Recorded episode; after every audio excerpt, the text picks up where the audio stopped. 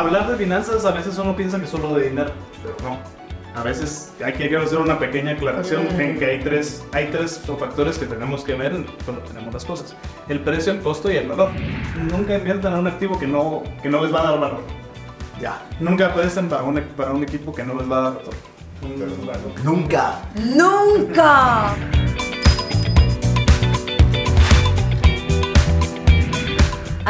que piensan que de pronto hacer un préstamo es muy riesgoso y tienen miedo porque después piensan que no van a poder pagarlo y esto va a ser muy malo para su negocio. Sin embargo, hay otras personas que piensan que esto es lo necesario para salir adelante. Pero no somos nosotros, sino que usted, como siempre, está en un video podcast más de Amigo Financiero donde tenemos a los especialistas que nos van a decir qué es bueno hacer y qué no para que crezcamos más. Así que, Pedrito, Chan, chan. ¿a quién tenemos hoy? Estamos listos de una vez, hombre. Estás donde tienes que estar, justo en ese momento para aprender muchísimo una forma fácil, de una forma muy sencilla. Y hoy, nuestro invitado, nuestro amigo financiero, excelente a 100%, les cuento. Estudios en Brasil. Estudios en Italia, en México. Viene una familia emprendedora que ya es de generación también, ¿verdad? Ahí van eh, eh, eh, dándole y dándole y dándole. Así que la verdad es un gusto para mí presentarles a Víctor López. Víctor, desde Quetzaltenango, madrugó el compañero. Mucho gusto, gracias por, estar, por tenerme allá. Muy contento de poder compartir con ustedes. No, pues igual nosotros también muy contentos. Muchísimas gracias, Víctor, de verdad, desde la ciudad altense. Nos va a contar muchísimo para que tengamos esas finanzas saludables. Entonces, la primera pregunta sería la siguiente, Víctor. Sabemos que tú eres un excelente y exitoso empresario quetzalteco. Quisiera que nos contáramos un poquito sobre alguien en tu familia, si alguna vez empezó con una visión que luego se hizo un sueño y que luego se hizo una realidad. ¿Y cómo es que esto lo lograron? Porque muchas personas dicen, uy, ¿será que hago o no un préstamo? ¿Consolido o no consolido? ¿Qué hago? Y si vale la pena. Bueno, y les puedo empezar contando un poquito de mi familia. Mi abuelo, que fue el que inició la primera empresa, él era comerciante de pieles, de, de pieles recién salidas del mandadero en la costa sur, en la parte de Reus, Mazate, todo esto. Las compraba y luego iba a Shela a venderlas a otro tenemí. Ah, mira. Entonces, él empieza en ese negocio. Durante el negocio del cuero es cíclico. Entonces, hay, piel, hay temporadas donde, donde la piel sube y no hay mucha piel, donde el precio sube, la demanda sube, después donde baja. Y en una de las temporadas donde baja, él se junta con mucho inventario. Entonces, más allá de verlo de una visión, de, una, de, una, de un sueño que él tuvo, fue una necesidad. Se junta con mucho inventario y él no puede vender, vender todo el cuero que tenía disponible. Sí, para que no deje amontonar. Ah, exactamente. Es un material perecedero, se va, se va pudriendo, se va pudriendo. Y, y la tenería que le compraba, le dice, mire, ¿y por qué no empiezas a hacer suela?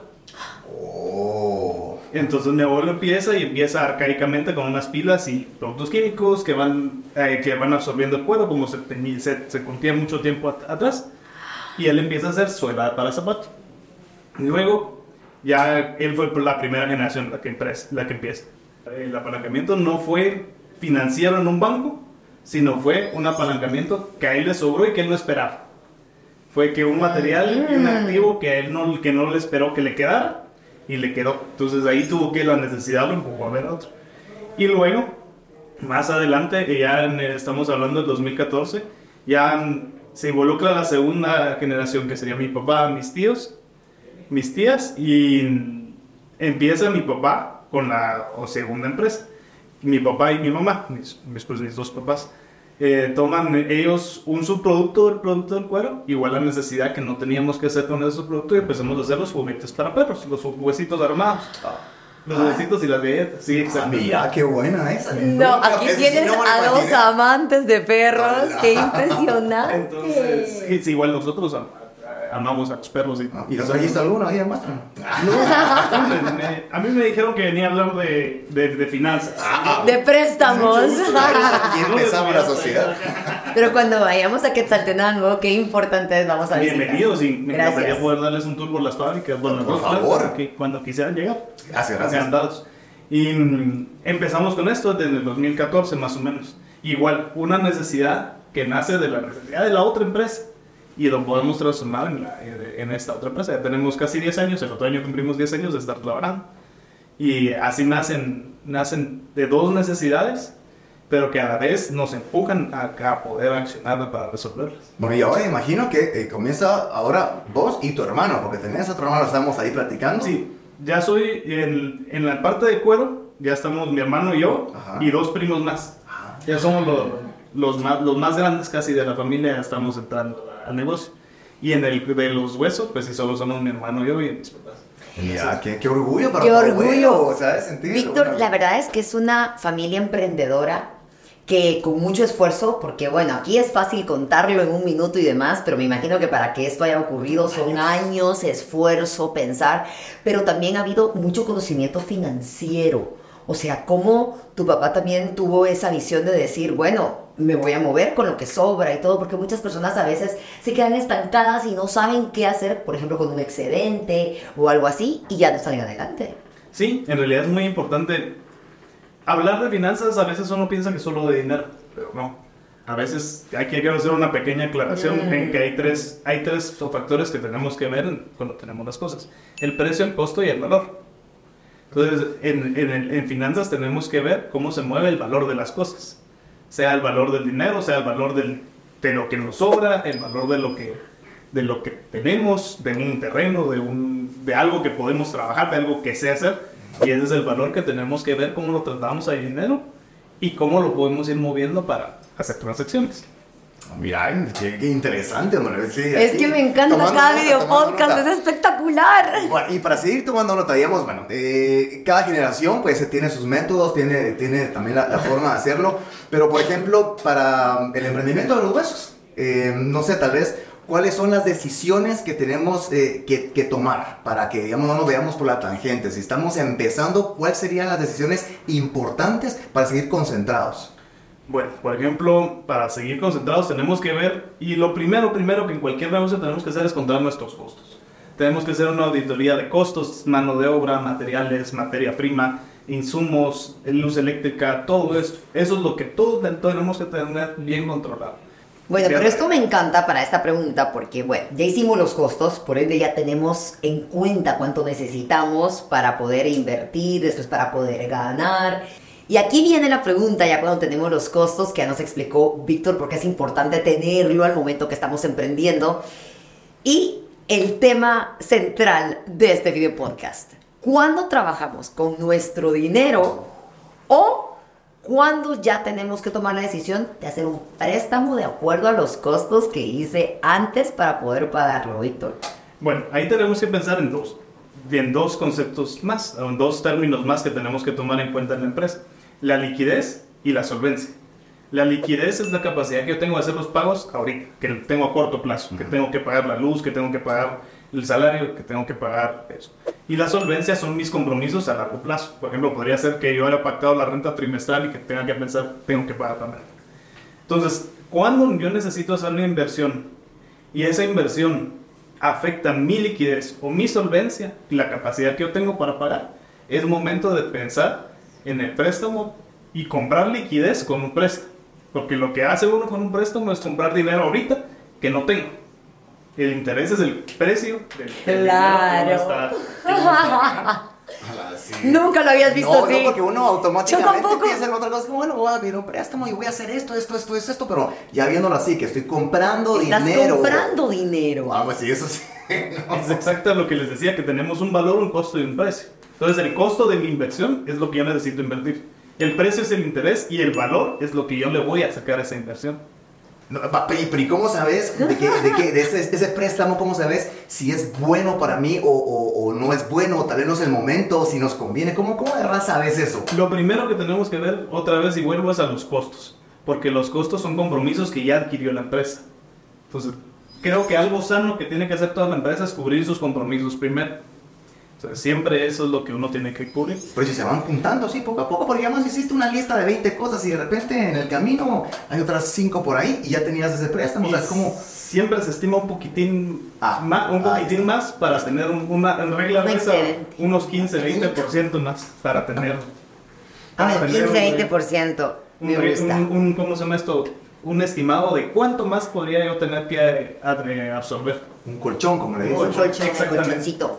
Víctor, muchas personas, y la verdad, yo se los estaba diciendo antes, Hemos crecido a través de préstamos porque no se tiene en ese momento el dinero. Ahora entiendo que he comprado dinero, así que he comprado dinero. Pero, ¿en qué debemos fijarnos? Eh, a título personal, no pregunto mucho, sino que al final vamos con todo, pero yo sé que hay que ponerse a pensar en el monto, en el plazo, en los intereses y demás. ¿Qué debemos ver al momento de que hacemos un préstamo? Bueno, volvemos a la estructura de costos. Ahí va a depender y va a decir qué tanto, qué préstamo podemos eh, absorber. A un mayor riesgo para el banco va a ser un mayor, una mayor tasa de interés. Entonces, si yo, por ejemplo, voy a prestar un poco de dinero como un extrafinanciamiento en poco tiempo, eso implica poco riesgo para el banco.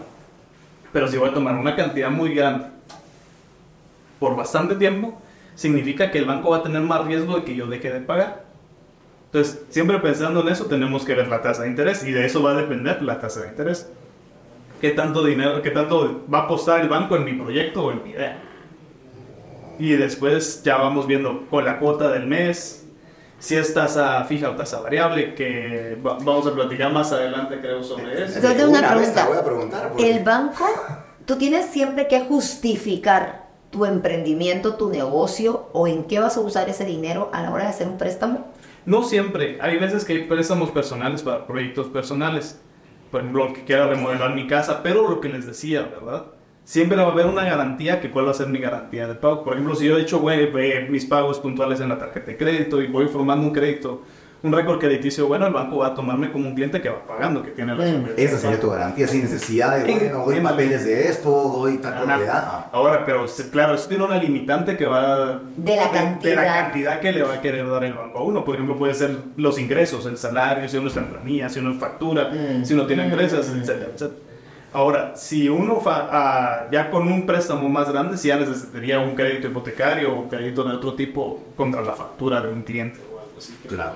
Bueno, y ya que tocabas el tema, eh, si, si necesitamos eh, pues ese eh, préstamo empresarial, tú lo, tú lo mencionabas, lo mencionabas, perdón, ¿qué es mejor? ¿Interés de tasa variable o una tasa fija? Depende, ¿cuánto tiempo puede pagar la, puede pagar la, la empresa el préstamo? Por ejemplo, ¿por qué? Porque una tasa fija nos garantiza a largo plazo que el, el pago va a ser el mismo, pero una tasa variable no. Una tasa variable es volátil, va cambiando dependiendo de los mercados financieros y dependiendo de varios factores. No depende de nosotros. No depende ni de nosotros ni del banco. Ok. Entonces va dependiendo de tasas de mercados internacionales que van cambiando y que van, no, interna bueno, no internacionales, sino de diferentes factores que van afectando la tasa de interés. Puede ser que uno le salga mejor y que la tasa de interés baje, o que suba y que se dispare. eso es bueno saberlo porque mucha gente es como, no, es que el banco me subió los intereses, no, pero no, no es eso, o sea, no es, es de fuera todo entonces, mercado internacional. Es mezcla, mezcla de varios factores. En un mundo globalizado van varios factores nacional, tasa de interés eh, nacional base y otros factores que pueden ir afectando. Es por eso que usted está en el lugar correcto en este video podcast, porque juntos estamos aprendiendo, de verdad, junto a Pedro y a nuestros amigos financieros, hemos aprendido muchísimo.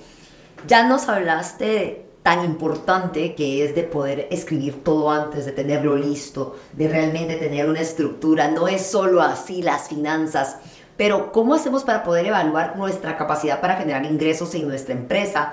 Para saber que vamos a poder pagar y no llegar a no operar. Porque obviamente, por ejemplo, tu negocio de los huesos y demás, ¿cómo sabías que sí se iban a vender? Que sí, que la gente iba a aceptar el costo de los mismos y todo eso bueno, em, eso, e, esta pregunta que hacen es muy importante a la hora de emprender, porque es la diferencia entre decir, en, el, en lo que dicen del echaleganismo, decir solo trabajen duro, trabajen duro, trabajen duro, y de verdad que ese trabajo duro se traduzca en éxito. Porque eso lo que, lo, que, lo que hay que hacer es definir un modelo de negocio, que, es lo, que es distinto a pensar en el apalancamiento, sino es cómo voy a vender, qué voy a vender, cómo lo voy a fabricar, cuáles son mis costos, cómo lo voy a empacar ¿Cómo lo voy a distribuir? Todo este tipo de cosas son las cosas que uno que tiene que tomar en cuenta. Entonces, por ejemplo, en el caso de los huesos, eh, hicimos un mini, mini, mini estudio de mercado empírico, que no, porque en realidad los estudios de mercado son muy caros, pero a experiencia propia nosotros fuimos viendo qué productos eran los que habían, qué se hacía, qué se hacía en otros países. Tuvimos oportunidad de ver una fábrica de huesos en México Y ahí fuimos viendo y entendiendo que había un mercado importante para eso. Vimos que en el mercado nacional no había nadie que lo fabricara acá, sino todo era importado.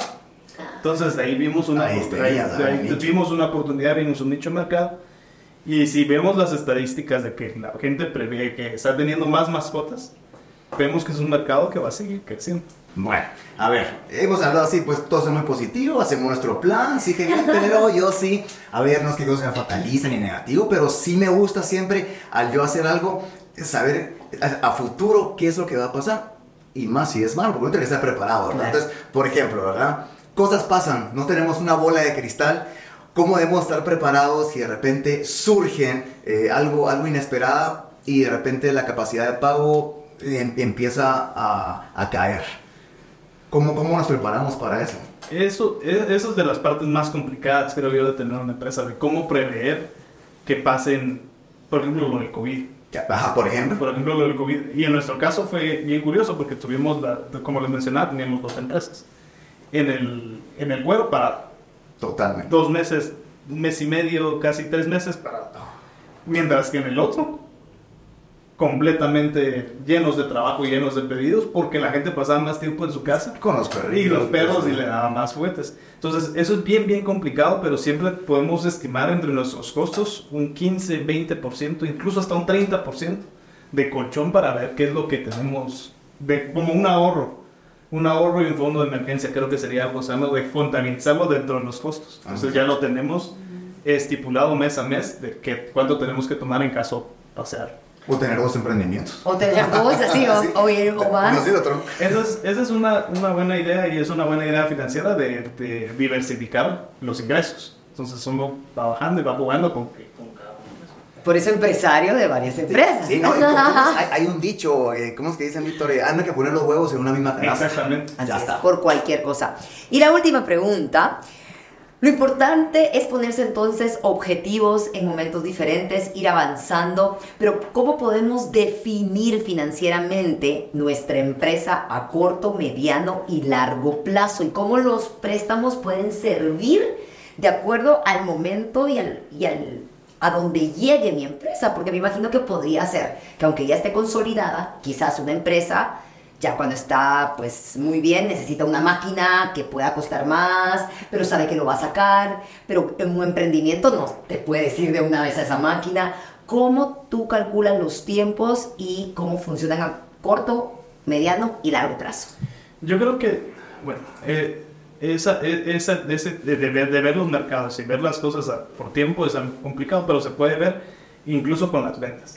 Si yo veo que cuando soy un emprendimiento, te llevo una, soy algo novedoso, llego a un punto de, eh, de máximo de ventas y después empiezo a bajar hasta donde me quedo en equilibrio, donde mi clientela ya está establecida, es momento de empezar a invertir en innovación constante. Por ejemplo, pensemos en un teléfono, ¿verdad? Que cada cierto tiempo va cambiando y va dejando obsoletos los teléfonos anteriores. Entonces lo mismo se puede ver, se puede ir viendo, por ejemplo, eh, lo- volvamos al, al ejemplo de las fresas con crema. Logró la, se hizo viral en Twitter, por ejemplo, hace poco una, una- un stand de fresas con. Que se antoja. Ajá, y yo lo vi y dije, "Puchis, qué rico se ve. Pero, y me imagino que por mucho tiempo fue, fue ¿cómo se llama esto? Viral, Estuvo bien, estuvo ajá. bien, estuvo bien. Y después se queda cierta cantidad de gente, y porque es lo normal. Ya las probé todas. ya las probé todas, ahí. Entonces, ¿cómo hago para volver a llamar gente nueva y para mantenerme llamando gente y manteniéndole dando hoy? Entonces, creo que el negocio va viendo cuando uno ve que se está empezando a estancar, es momento o de invertir o de invertir antes de llegar a ese punto, sería la idea. Entonces, sí es de, de De el llegar a momento, ajá, de no volver hasta el punto donde deje de ser relevante para mercado. Hay que estar pendiente de ese bebé entonces, ¿verdad? Ay. Ay, no, bueno, Víctor, llega el momento del segmento de verdadero o falso, así que necesito que digas verdadero, falso y justifique su respuesta. Hasta dar a Víctor. Bueno, examen, ahí va, ahí va la primera, de una vez. Endeudarse es arriesgado y debe evitarse a toda costa para mantener la salud financiera de la empresa, falso o verdadero. Hay momentos en las empresas donde necesita un que donde no necesita descapitalizarse y necesita guardar el capital para cubrir compromisos y para poder eh, crecer. Y a veces no se tiene el capital o a veces no se quiere tocar el capital o se quiere invertir en otra cosa y es importante darle vuelta a un activo. Claro que no se, nunca inviertan en un activo que no, que no les va a dar valor. Ya. Nunca presten para un, para un equipo que no les va a dar retorno. Un valor. Nunca. Nunca que se les quede. ¿Verdadero o falso, Víctor? La deuda tarde o temprano nos va a provocar problemas financieros. Falso. La deuda bien manejada puede ayudar a crecer una empresa. Uf, así de simple. No se diga más. Siguiente, no siguiente. se diga más. En un negocio es importante pagar la deuda lo más rápido posible. Falso. También puede ser que sea, que sea conveniente pagarlo por plazos o por más tiempo y no descapitalizar la empresa. Mira. Pues sí, de una. Hoy una. estamos aprendiendo, señores. También tenemos preguntas de la audiencia y queremos agradecer a todas las personas que nos ven a través de las redes sociales de Ban Rural en todo el país. Hoy estamos muy contentos que nuestro amigo financiero viene desde Quetzaltenango, Pedro. Así es, y bueno, es que ahora de Quetzaltenango nos vamos a Chiquimula porque esta pregunta la hace Tania, ella está allá en Chiquimula, así que muchos saludos y dice, ¿podría darme algunos ejemplos de endeudamiento negativo en una empresa? Claro, con mucho gusto, Tania. Hay varios ejemplos de endeudamiento negativo en una empresa. Por ejemplo, si uno ya no puede pagar o afecta lo que mencionábamos antes de la liquidez y la solvencia de la empresa, claramente eso es algo que, que no, trae, que no trae cuenta. O invertirlo en algo, en sobredimensionamiento del equipo, o ver si un equipo es mucho más sofisticado del que necesitamos, o materia prima que no va a ser, que no, que no se va a mover, o un producto mal diseñado para el mercado, o a veces uno en la emoción piensa, esto me va a vender, esto va a ser mi Sí. producto estrella, y, y después puede que la gente no quiera eso, ¿verdad? Entonces sí, esos podrían ser ejemplos. Listo. Desde Mazatenango, Roberto también nos hace la siguiente pregunta. ¿Hasta dónde es bueno adquirir un préstamo para mi empresa? ¿Hay alguna fórmula o hay algo que hay que tomar en cuenta, Víctor? Eh, fórmula como tal, mm, hay varias, pero para mantenerlo sencillo van, son modelos matemáticos que se pueden trabajar, que podría ser tal vez un 40% de deuda, algo manejable. Todo va a depender igual otra vez de nuestra estructura de Ajá. costos. Exactamente que no les puedo decir el 60% acá porque si vendo mi producto todo en un solo y puedo cubrir mi deuda y mantener dándole vuelta al capital, pero la clave sería hasta dónde yo le pueda dar vuelta a ese dinero y que ese mismo dinero se, se vaya pagando casi que su Solo. que vaya generando y que vaya generando y que se vaya pagando la misma deuda. Cuando la deuda deja de ser pagable tal vez por ella misma, ya empiezan a haber complicaciones, que ya tengo que yo sacar más dinero, ya estoy pagando el interés y estoy sacando más dinero, ya va haciéndose un poquito menos sostenible deuda. Pero si la deuda se logra mantener sola y haciendo crecer en la empresa, en la empresa es hacer crecer la empresa con dinero que no es mío. Exacto, ahí va a ser automático. Ajá. Está bien. Bueno, y me encanta porque eh, eh, eh, hoy sí, todos los compañeros de diferentes regiones del país, va, ya saludamos a Chiquimula, saludamos a Mazatenango y ahora nos vamos hasta Santa Cruz del Quiché. Y Esteban pregunta, cuando queremos hacer crecer la empresa, ¿qué es mejor? ¿Solicitar un préstamo o poner de nuestro dinero para hacerlo? Depende, si tengo el capital, puedes limpiar. De la de una vez. Te solvencia, adquiero un equipo ¿verdad? dándole valor. Pero si el capital, y no me descapitalizo, ¿verdad? Porque eso es muy importante. Puedo Tampoco es darlo todo. Puedo tener el dinero exactamente y después lo que mencionaba, algo que pase, ¿qué hago para pagar? ¿Qué hago para pagarlo? Ya me descapitalicé, ya tengo eso trabajando. Por ejemplo, les pongo un caso real, un caso nuestro. En, en la fábrica de los huesitos para perro aumentamos la producción tres veces. Entonces, pero el mercado no nos pidió tres veces el proyecto, tres veces la demanda, la, la oferta que dimos nosotros. Entonces la demanda no creció de la misma manera que la oferta y nos tuvimos que quedar con varios productos en bodega. Y eso afectó en un tiempo la liquidez de la empresa. Entonces gastábamos más productos químicos, gastábamos más eh, mano de obra, gastábamos más costo de almacenaje, que no es un costo tangible, pero va afectando. Y mm, a la hora de la hora iba afectando. Pero, por ejemplo, entonces ahí invertimos todo nuestro capital que hubiéramos ido dosificando. Lo mismo se puede hacer con la deuda. Entonces, si yo presto 10 mil quetzales y voy pagando 500 quetzales por más tiempo, al final me quedan, logro comprar mi equipo y voy gastándolo por... Exacto. Sí, de manera inteligente. Sí. Eso. Por eso nos encanta que estén con nosotros aquí en este video podcast de Amigo Financiero de Ban Rural, donde tenemos amigos financieros de nivel, una categoría espectacular para que aprendamos juntos. Hoy creo que nos hemos hecho una idea completamente diferente e importante de los préstamos para nuestro emprendimiento, negocio, empresa, no importa para qué. Víctor ya nos explicó sobre cómo hay que planearlo, los riesgos y cómo realmente también nos puede ayudar a crecer más. Así que Víctor, nuestro amigo financiero experto. Muchísimas Muchas gracias. gracias, Feliz retorno Gracias. a Quetzaltenango. Saludos a todos ustedes también y esperamos que estén con nosotros en nuestro próximo video podcast.